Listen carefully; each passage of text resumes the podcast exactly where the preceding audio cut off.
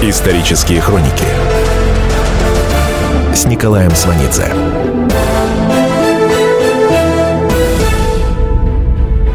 «1922 год от Рождества Христова – это год официального и триумфального наступления советской власти на церковь. Декрет Совнаркома и постановление об изъятии церковных ценностей узаконили в массовом сознании то, что уже творилось в течение первых четырех лет большевистской власти в отношении церкви и священнослужителей. В короткий просвет без большевиков в 1919 году Екатеринодарская церковь распространила обращение к христианским церквям всего мира – Попирая все, что дорого народу в области веры, говорилось в обращении, большевики стараются разжечь в нем ненависть и грабительские инстинкты.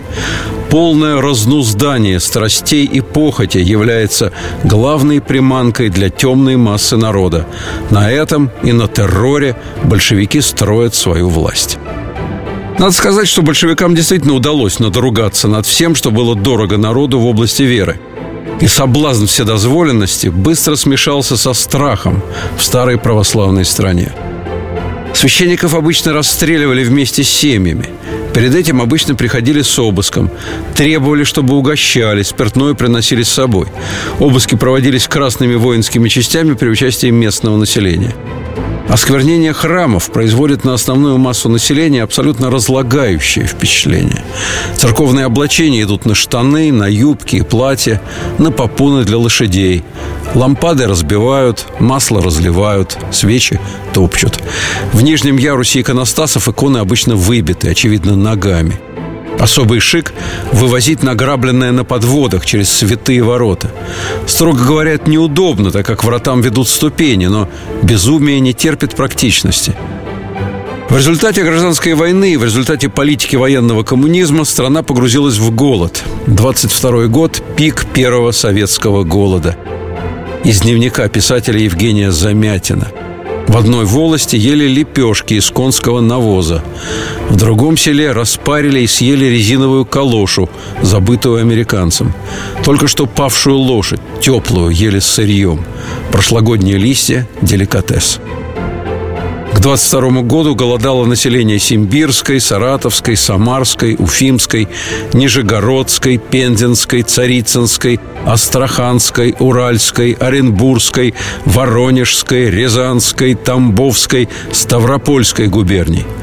Татарская, Башкирская, Чувашская, Терская и Горская республики.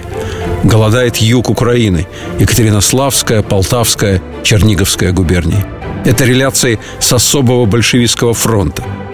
Воспитательная работа голодом запоминается надолго, на несколько поколений. А значит, это большая победа. Кусок хлеба отныне будет восприниматься с благодарностью, как дарованное из рук государства разрешение на жизнь. Вот в этот момент, 19 марта 22 года, Ленин направляет секретное письмо членам Политбюро – Именно теперь и только теперь, когда в голодных местностях едят людей и на дорогах валяются сотни, если не тысячи трупов, мы можем и поэтому должны провести изъятие церковных ценностей самой бешеной и беспощадной энергией, чем обеспечить себе фонд в несколько сотен миллионов золотых рублей. Без этого фонда никакая государственная работа немыслима, а сделать это с успехом можно только теперь, ибо никакой иной момент, кроме отчаянного голода, не даст нам нам такого настроения широких крестьянских масс. Накануне 11 съезда партии Ленин уточняет – чем больше представителей реакционного духовенства удастся нам по этому поводу расстрелять, тем лучше. В это время Ленин уже тяжело болен. Троцкий пишет, что его состояние ухудшилось еще в конце 21 года. В декабре Ленин извещает членов Политбюро запиской. Бессонница чертовски усилилась. Боюсь, не смогу докладывать ни на партконференции, ни на съезде Советов. В начале 22 года идет подготовка к международной конференции в Генуе – Ленин пишет членам Политбюро. «Я сейчас получил два письма от Чечерина. Он предлагает за приличную компенсацию согласиться на представительство паразитических элементов в Советах. Сделать это в угоду американцам. Это предложение Чечерина показывает, что его надо немедленно отправить в санаторию». Сам Ленин большую часть времени проводит в бывшей усадьбе Морозова, Горке. Исторические хроники с Николаем Сванидзе В 22 году Всероссийскую чрезвычайную комиссию ВЧК переименовывают в Главное политическое управление ГПУ при НКВД. Председатель ГПУ Феликс Эдмундович Дзержинский, ранее с декабря 1917 года председатель ВЧК из воспоминаний. У него были мягкие темно-золотистые волосы и удивительные глаза, серо-зеленые, внимательные и веселые. Никто никогда не замечал в этом взгляде выражения безразличия. Жена Дзержинского Софья Сигизмундовна пишет, он был очень красив. 11 лет тюрем, ссылки и каторги пощадили его, он остался красив. Софья Сигизмундовна вспоминает, как однажды летом 1918 года, поздним вечером у себя под окном в Цюрихе, в Швейцарии, она услышала мелодию из Фауста «Гуно». Это был старый условный конспиративный сигнал, которым Дзержинский давал о себе знать. Летом 18 года он приехал в Цюрих на отдых, инкогнито, под именем Феликса Даманского – 6 июля 18 года в Москве был убит германский посол Мирбах. Убийцы, сотрудники ВЧК, Блюмкин и Андреев предъявили в германском посольстве документ за номером 1428 и подписью Дзержинского – 8 июля газета «Правда» опубликовала заявление Дзержинского. Ввиду того, что я являюсь, несомненно, одним из главных свидетелей по делу Мирбаха, я не считаю для себя возможным оставаться в ВЧК. Прошу Совет народных комиссаров освободить от должности председателя ВЧК. ЦК партии отстраняет его от должности ненадолго. 22 августа он вновь занимает свое кресло. До 22 августа Дзержинский и провел время с женой в Швейцарии. В Цюрихе Дзержинский без привычной бородки. Кузина будущего британского премьера Уинстона Черчилля, скульпторша Клэр Шеридан, написала «Никогда не доводилось лепить более прекрасную голову, чем голова Дзержинского. А руки? Я никогда больше не поверю ни одному слову из того, что пишут у нас о господине Дзержинском». Господин Дзержинский очень внимательно относился к своим рукам. Он еще любил повторять «У чекиста должны быть чистые руки, холодный разум и горячее сердце». Поездки в советскую Россию, которые совершала леди Шеридан, сейчас называют экстремальным туризмом. Она вспоминала о сеансах позирования. Сегодня пришел Дзержинский. Его глаза выглядели, несомненно, как омытые слезами вечной скорби – Исторические хроники с Николаем Сванидзе.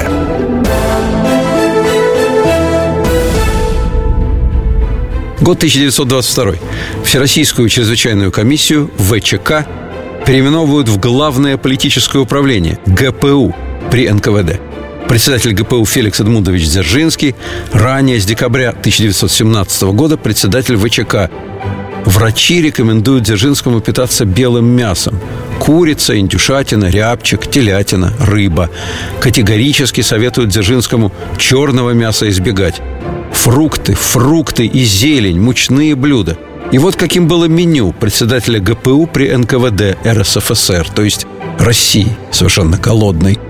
Понедельник – консоме из дичи, лососина свежая, цветная капуста по-польски. По-польски это в тему. Дзержинский поляк. Вторник. Солянка грибная, котлеты телячьи, шпинат с яйцом, среда, суп-пюре из спаржи, говядина булли 2Л, брюссельская капуста. Четверг. Похлебка боярская, стерлядка паровая, зелень, горошек. Пятница. Пюре из цветной капусты, осетрина, бобы метрдотель. Меню на празднование 300-летия дома Романовых заметно уступает меню Дзержинского. Из воспоминаний. Дзержинский был аскетом. Даже в ЧК орал на сотрудников, которые пытались накормить его лучше, чем других. Продолжение следует. Здравствуйте. Меня зовут Дмитрий Соколов-Митрич. Я репортер. У меня очень важная работа. Я рассказываю хорошим людям истории про хороших людей. Мы все хотим менять мир к лучшему, но не все понимаем, что начать можно с себя и прямо сейчас. Я хочу познакомить вас с теми, кто однажды проснулся и решил начать жить по-другому. Программа «Шоссе энтузиастов» о людях, которые не побоялись изменить свою жизнь. Слушайте в пятницу в 21.00 по московскому времени. Исторические хроники с Николаем Сванидзе.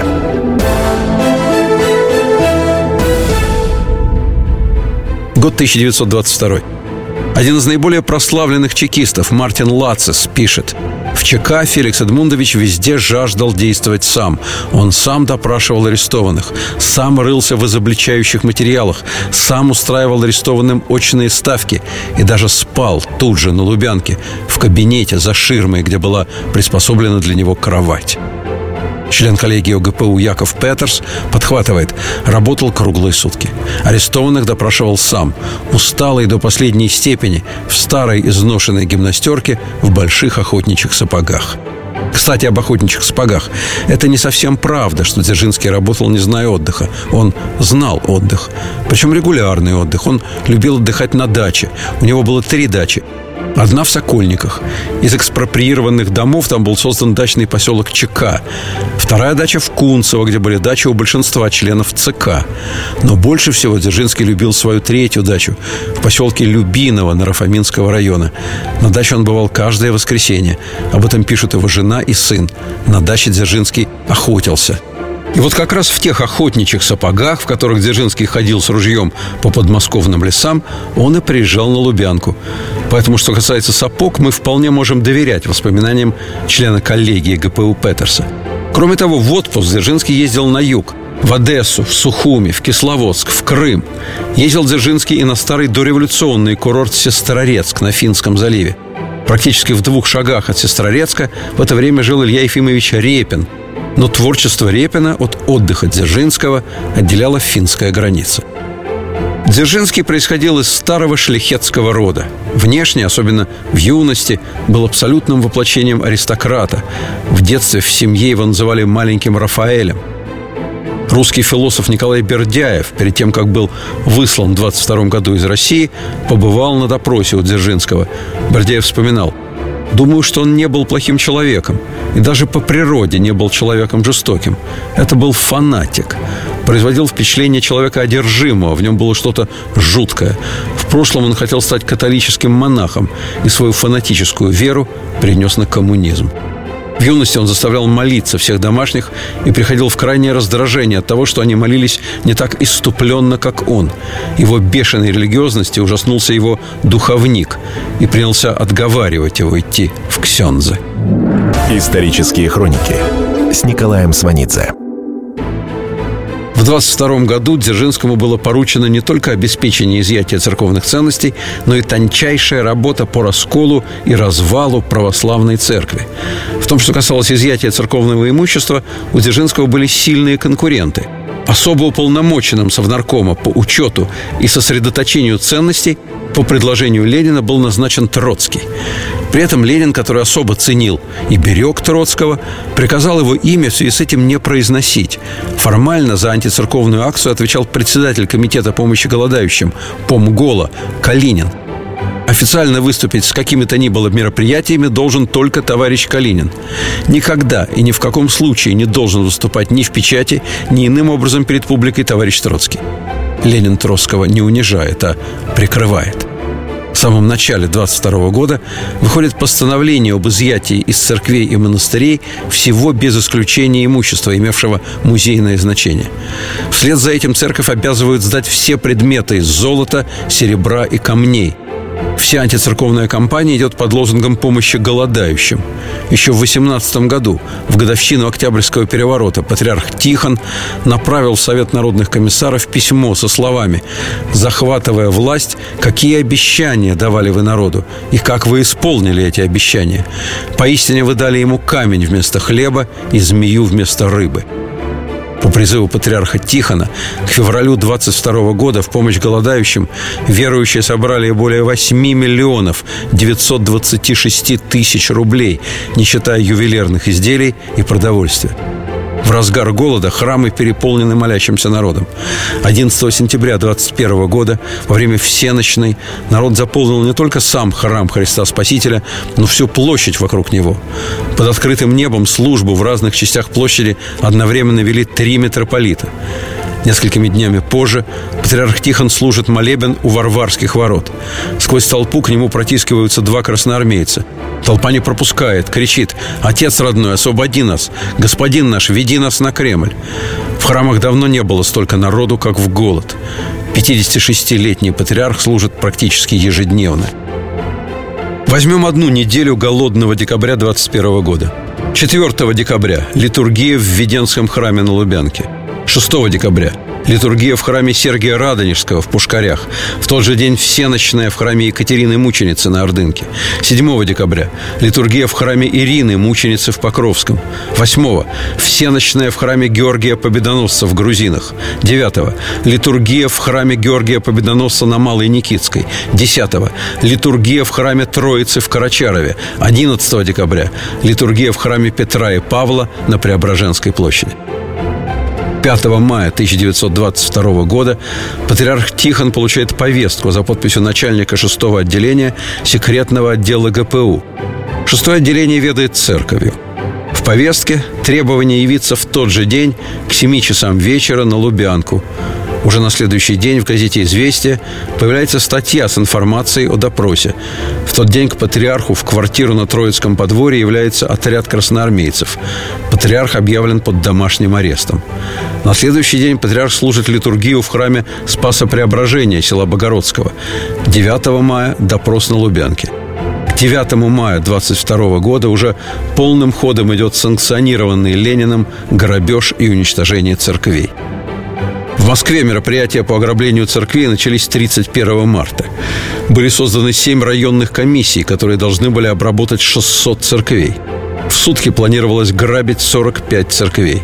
На каждую церковь направлялись 14 человек из комиссии, плюс 10 человек секретной агентуры из ведомства Дзержинского. В обязанности этой десятки входят, помимо прочего, написание отчетов о настроениях на окрестных предприятиях и в жилых домах – Кроме того, в рамках Московского военного округа создан оперативный штаб. Войска округа приведены в полную боевую готовность на случай выступлений со стороны населения. В каждый район прикомандированы отряды ЧОНа, то есть части особого назначения НКВД, то есть ведомства Дзержинского. Акция по изъятию церковных ценностей пошла с Замоскворечья, Хамовников и Красной Пресни. Это были первые опытные районы. Сюда брошен максимум войск. В распоряжении коменданта Красной Пресни отданы все воинские части района. Сводки с места действия направляются в центр четыре раза в день. В отдельных случаях каждые полчаса. Сводка из Новодевичьего монастыря. Пространство вокруг монастыря покрыто испуганными группами верующих, среди которых виден черный клобук монахини. Они обсуждают события, ждут чуда. Красноармейцы с винтовками гарантируют, что чудо не совершится. Отец Макарий из Даниловского монастыря прибежал на Троицкое подворье к патриарху Тихону со словами «Грабители все взяли». При этих словах он наткнулся на работавшую патриарха комиссию. Отца Макария немедленно отправили на Лубянку. Под особую охрану сотрудники НКВД ставят колокольни. Панически боятся колокольного набата. В церкви Богоявления на Дорогомиловке второй по величине после храма Христа Спасителя, мальчишка сумел забраться на колокольню и ударить в колокол. С криками «Бей коммунистов!» собралась трехтысячная толпа. Толпу смогли разогнать только с прибытием кавалеристов. Все это время комиссия продолжала изъятие ценностей в церкви. В 30-х годах церковь Богоявления снесена. Грабежу в храме Спаса Преображения пытались оказывать сопротивление рабочие с соседней фабрики «Богатырь». Грабеж церкви и нарушение прав человека в России обсуждаются на проходящей в этот момент международной конференции в Генуе. Нарком Индел Чечерин ставит перед своим руководством вопрос об урегулировании отношений с церковью. Глава ГПУ Дзержинский категорически против. Ватикан в мае 22-го предлагает выкупить конфискуемые святыни за любые деньги – ЦИК отвергает это предложение. Изъятые ценности идут в переплавку.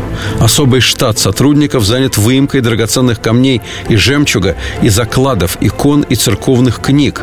Эти жемчужины называли плевками. Доход от их продажи мог быть смехотворным. Речной жемчуг очень дешев из перехваченного частного письма из России в Белград. «Милый мой друг, у нас ограбили в городе все церкви и говорили, что деньги, вырученные от продажи церковных предметов, пойдут на продовольствие для города. Но все это ложь, ибо после ограбления усилилось пьянство, и коммунистические содержанки появились в жемчуге и бриллиантах, снятых с икон. Из храма Христа Спасителя конфисковано 34 пуда серебра. Из Елоховской церкви более 50 пудов.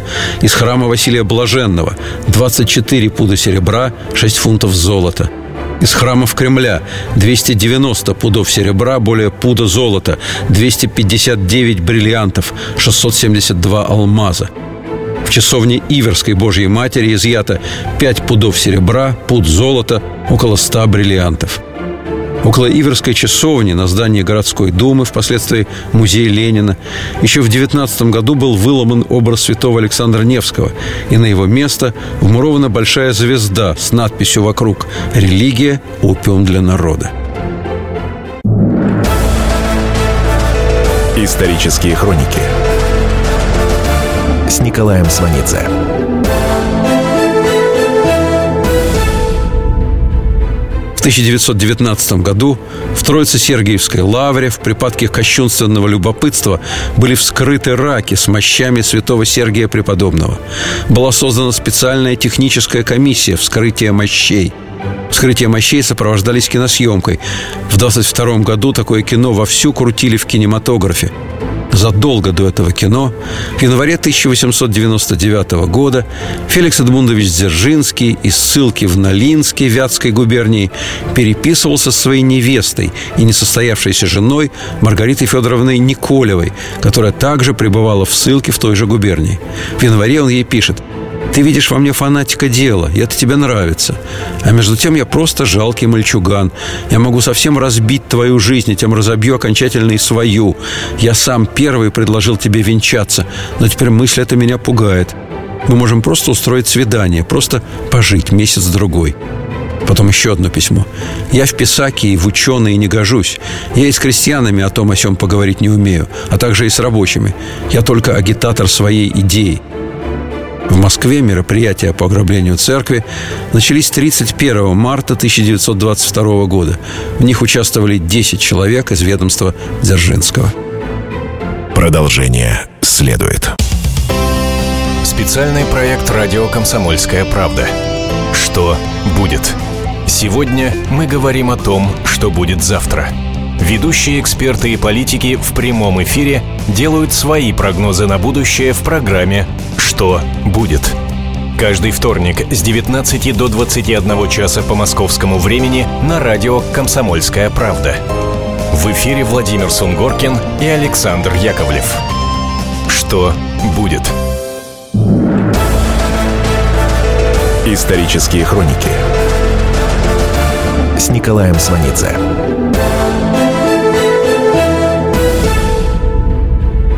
4 ноября 22 года Политбюро ЦК РКПБ получило итоговую ведомость по изъятию церковного богатства. Всего изъято на сумму 4 миллиона 650 тысяч рублей – из этой суммы на покупку хлеба голодающим потратили только 1 миллион рублей. Больше голодающему народу не досталось ничего. Остальные деньги ушли на саму кампанию по борьбе с церковью. Только за апрель 22 года расходы на изъятие составили 1 миллион 559 тысяч 592 рубля с золотом. Все погромщики были обеспечены в условиях голода пищевым довольствием. Кроме того, из этих же средств были сделаны денежные подарки первой конной, и членам комиссии по изъятию, а также выплачены зарплаты работникам в ЦИК за март. 16 мая на Политбюро Троцкий потребовал 5% отчисления от конфискованных ценностей в натуральном виде для самостоятельной продажи военным ведомством. Именно об этом еще в 18 году предупреждал патриарх Тихон. Патриарх говорил, что все деньги пойдут на оборону власти, которая мечтает о мировой революции. С 19 мая 22 года патриарх находится под арестом в Донском монастыре. С апреля по июнь 23 года патриарха содержат у Дзержинского во внутренней тюрьме ГПУ.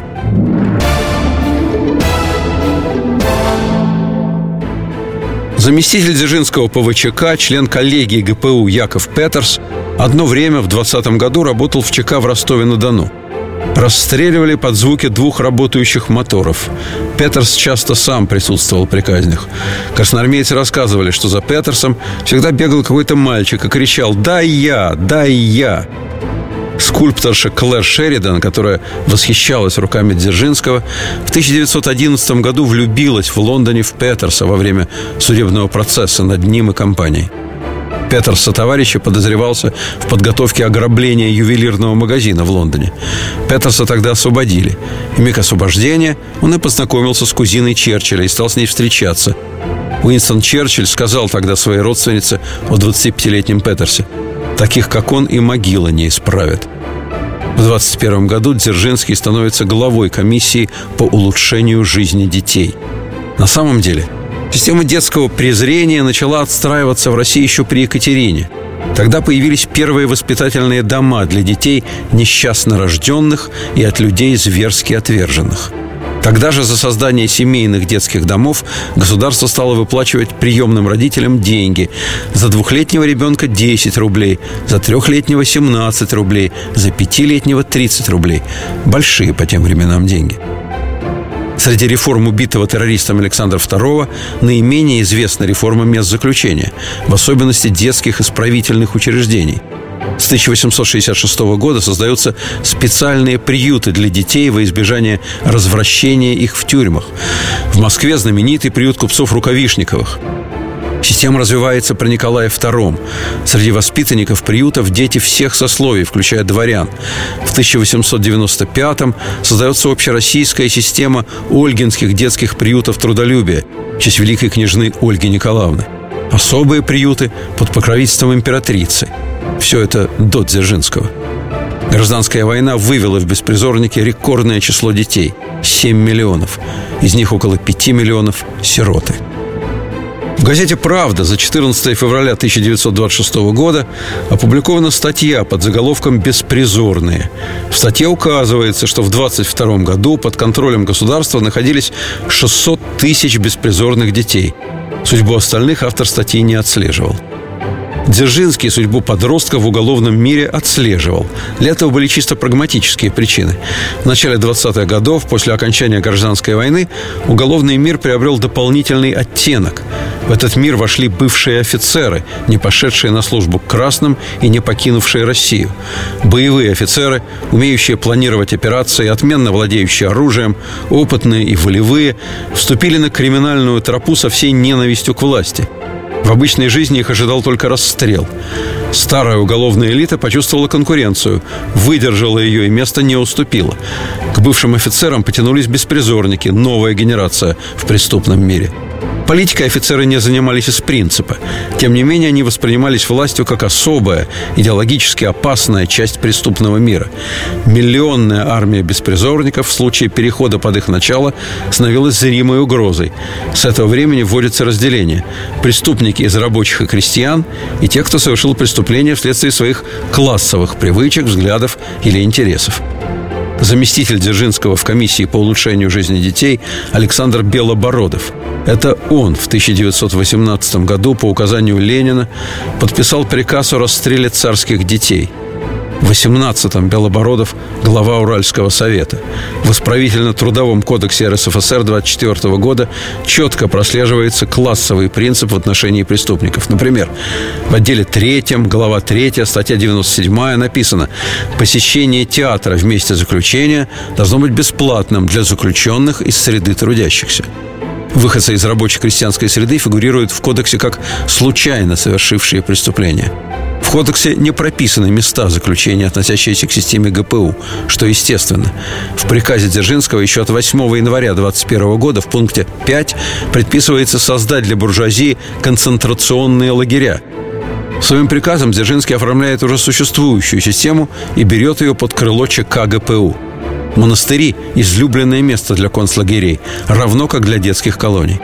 Монастырская земля из церковной собственности переходит в ведение ГПУ. Все виды лагерной деятельности и доходы от нее освобождаются от налогов. В этом смысле все готово к приходу Сталина. 3 апреля 22 года Сталин избран генеральным секретарем ЦК РКПБ. Исторические хроники с Николаем Сванидзе ходе антицерковной кампании 21-23 годов были осуждены и уничтожены 2691 священник, 5410 монахов и монахинь. Без суда погибло около 15 тысяч служителей церкви. 16 июня 23 года, после 13 месяцев заключения, патриарх Тихон пишет заявление в Верховный суд РСФСР – Признавая правильность решения суда о привлечении меня к ответственности за антисоветскую деятельность, я раскаиваюсь в этих проступках против государственного строя. При этом я заявляю, что отныне я советской власти не враг. 27 июня патриарха освободили. Чудесное освобождение имеет два чисто практических объяснения – все время заключения патриарха западные религиозные круги, общественное мнение через глав своих государств оказывали постоянное давление на советское партийное руководство. Смертный приговор патриарху означал бы ухудшение международного положения советской власти. Однако гораздо существеннее было другое, глубоко внутри политическое обстоятельство. У Ленина третий инсульт. В связи с этим Политбюро пребывает в крайне взвинченном состоянии.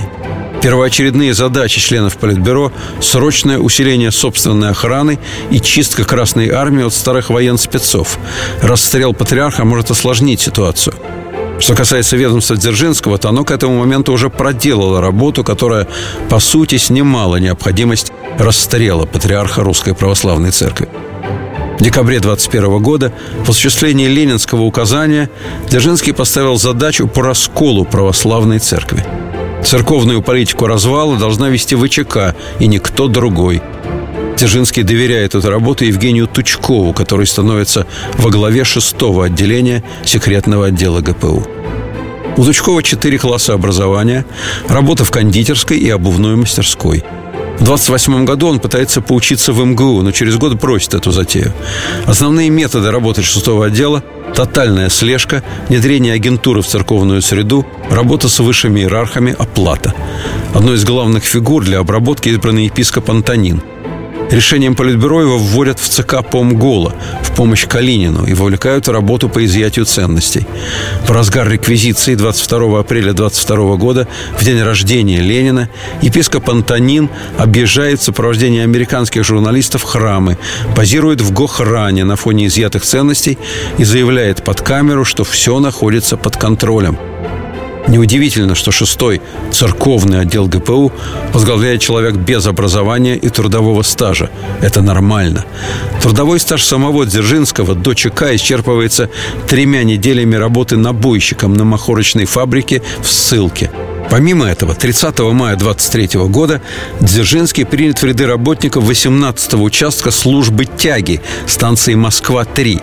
Здесь он избран почетным слесарем товарного парка. Он зачислен по седьмому высшему разряду железнодорожных рабочих зарплатой 355 рублей. В это время Дзержинский пользуется в Москве тремя квартирами. Его семья живет в Кремле, на втором этаже в здании оружейной палаты. Прописан Дзержинский в Успенском переулке между Петровкой и Большой Дмитровкой. Еще одна квартира на Петровке в доме, конфискованном НКВД для своих нужд. Из записки Дзержинского секретарю. Надо наладить все форточки, чтобы не дуло. Обить двери, чтобы не были слышны разговоры. Сменить грязные занавески. Из другой записки. Мне нужен шкаф-библиотека. Достаньте. Или у нас в ГПУ, или в ВСНХ. Платить мне не удастся, поэтому на казенный счет. Исторические хроники с Николаем Сванидзе.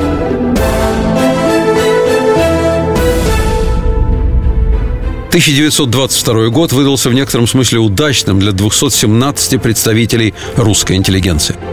В некотором смысле, потому что их выслали из России, но не убили – Примерно так же повезло древним церковным ценностям, которые не отправили в переплавку, а продали за границу в нетронутом музейном состоянии.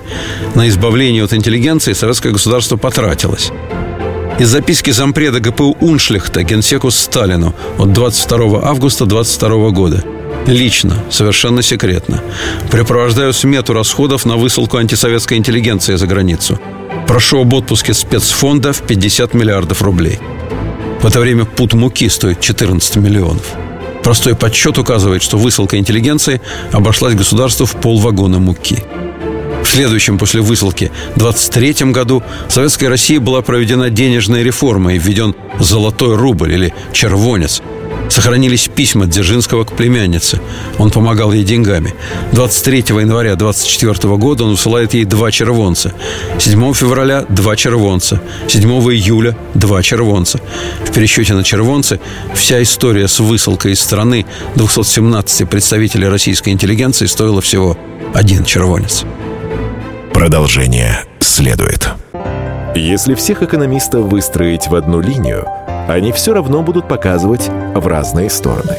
Верное направление знает доктор экономических наук Михаил Делякин. Только он знает, кто такой Доу Джонс, где у него индекс, как его колебания влияют на мировую экономику и какое отношение он имеет к пиратам Карибского моря. Наш экономист расскажет об этом простым и понятным языком в программе «Час Делягина». Слушайте на радио «Комсомольская правда» по понедельникам в 17.05 по московскому времени.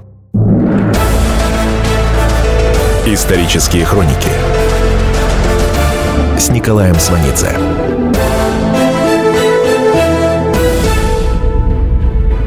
Год 1922. 217 представителей русской интеллигенции выслали из России. Большая удача, что их не убили. За работу с интеллигенцией отвечает 4 отдел секретного отделения ГПУ. К 23 августа все 217 человек находятся либо под домашним арестом, либо в тюрьмах ГПУ. Из-под ареста освобождались исключительно после заявления раз о согласии на выезд, два о согласии на выезд за свой счет – Две партии были отправлены из Питера на пароходах, зафрактованных у Германии. Один пароход под названием «Обербургомистр Хакен», второй «Пруссия». Но в историю они вошли не под немецкими названиями, а под одним, общим и образным – философский пароход. На этом пароходе Бердяев, Франк, Трубецкой, Ильин, Корсавин, Осаргин, Вышеславцев, Сорокин, Шестов, Айхенвальд. Многие и многие философы, экономисты, филологи. Других отправляли поездом. Высылка продолжалась и в 23-м. За возвращение на родину предусматривалась высшая мера наказания – расстрел – об этом статья 7 Уголовного кодекса РСФСР. Это уточнение внесено лично Лениным в мае 22 года, за две недели до инсульта. Высылаемым дозволялось взять с собой одно зимнее пальто, одно летнее, один костюм, две пары кальсон, две рубашки, две пары чулок. Из драгоценностей разрешались венчальные кольца. Нательные кресты снимались. Для выявления инакомыслящих еще в апреле 22 года было создано Бюро содействия органам ГПУ на местах. Из инструкции секретного отдела ГПУ об организации бюро за подписью Генриха Егоды – Будущий глава НКВД Егода в 22 году находится в должности замнач СОПЕРУПРа ГПУ. В переводе с раннесоветского языка на русский Егода – заместитель начальника секретно-оперативного управления ГПУ.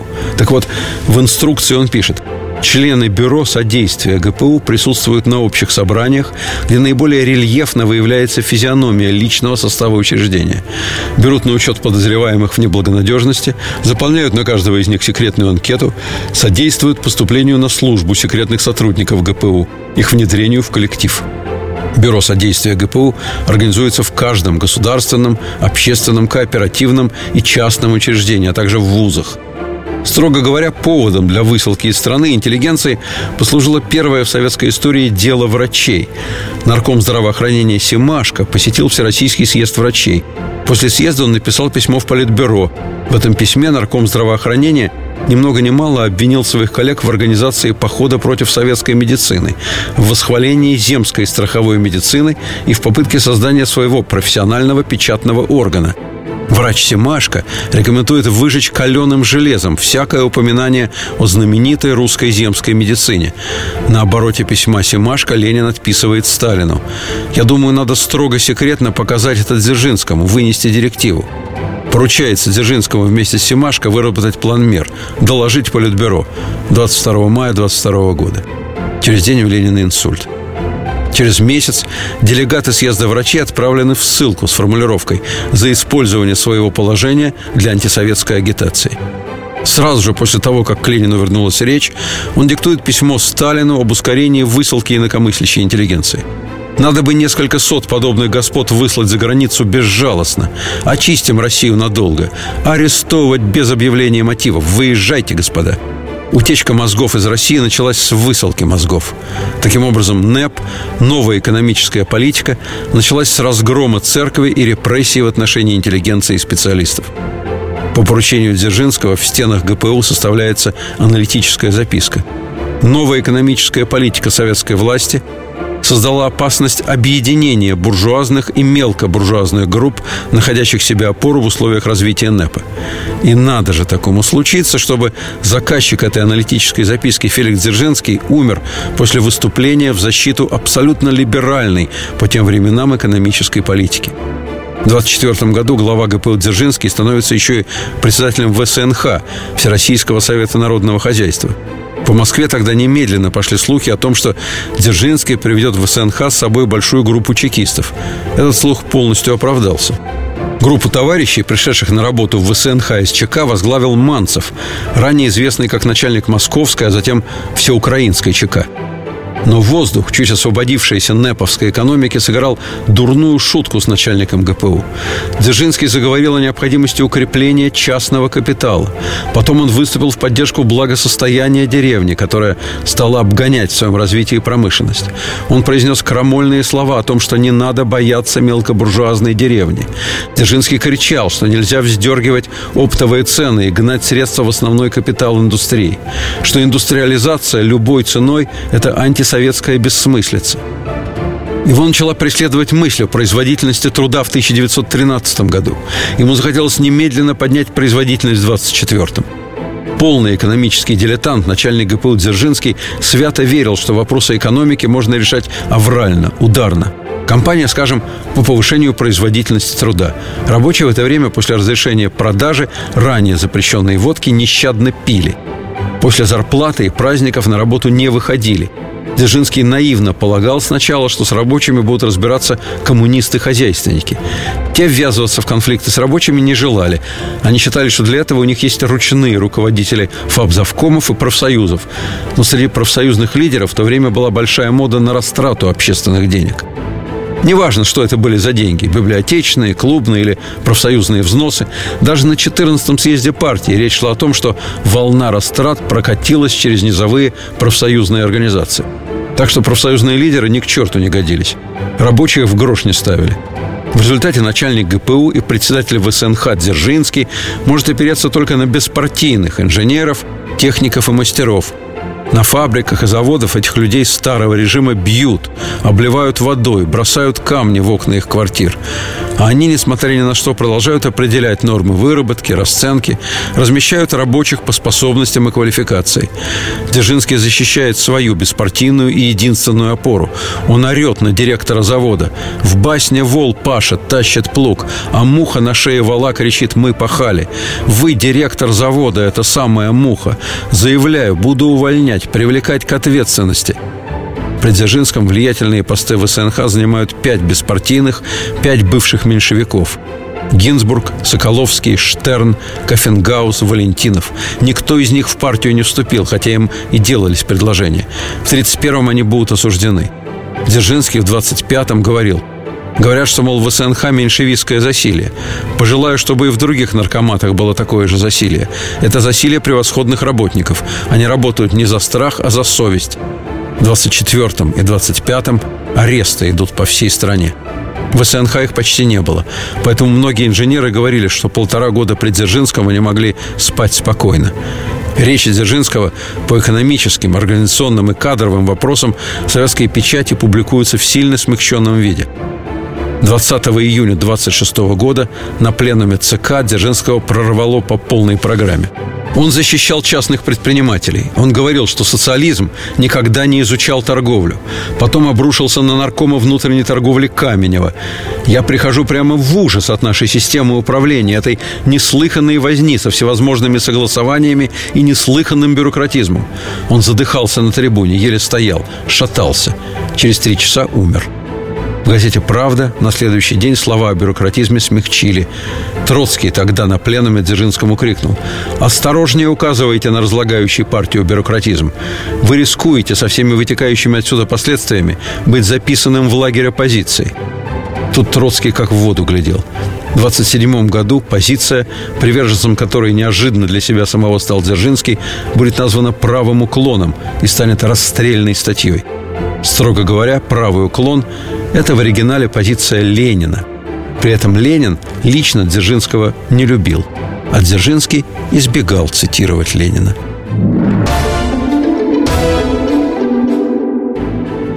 Советский бизнес времен НЭПа к экономическим выступлениям Дзержинского относился с крайним недоверием.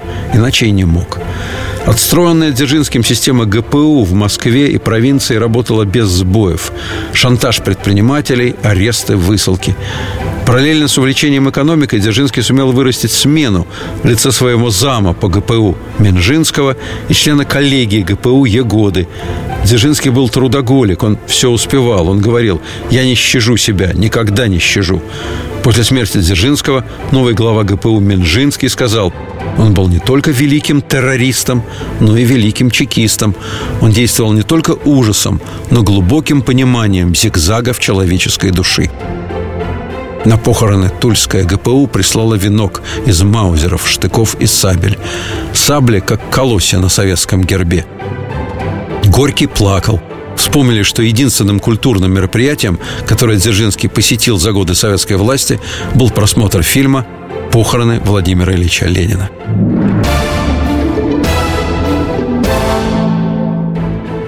И при жизни Дзержинского, и после его смерти тщательно скрывался один эпизод из его раннего детства.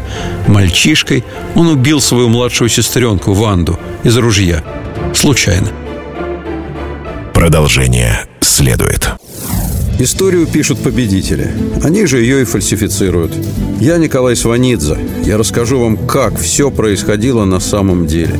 Я выбрал самые яркие и важные исторические события года, а также вроде бы незаметные, но значимые факты, которые оказали влияние на ход истории. Один год из жизни России глазами ее жителей. Слушайте документальный сериал «Исторические хроники» с Николаем Сванидзе на радио «Комсомольская правда».